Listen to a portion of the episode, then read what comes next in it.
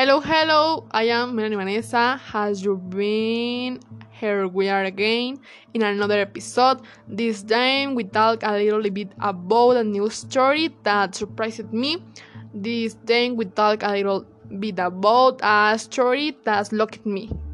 Bobby Wine presidential rivals arrest sparks deadly Uganda protest.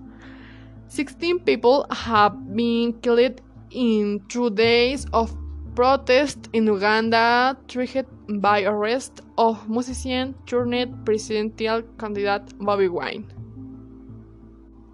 The deaths occurred during security operations, police said in a statement, adding that a further 65 people and had been injured and about 350 arrested. The cause of the deaths or the nature of injuries was not disclosed. Bobby Wine, real name Robert Kyagulanyi, was arrested on Wednesday of violating COVID restriction, police said. The 38-year-old has been accused of loading coronavirus prevention guidelines against drawing large crowds following a camping rally in the east of the country. The musician in among 11 candidates hailing President Yoweri Museveni, who has been in power since 1986.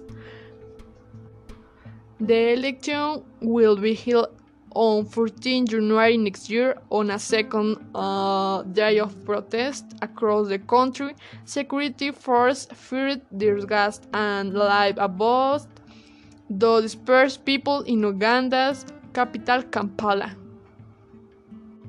Demonstrators have been burning dries and rubbish in the streets and blo blockading roads in the city, businesses have closed it and there is a heavy police presence. Bobby Wine's Twitter account shows plain codes mean roaming the city, shouting in the air.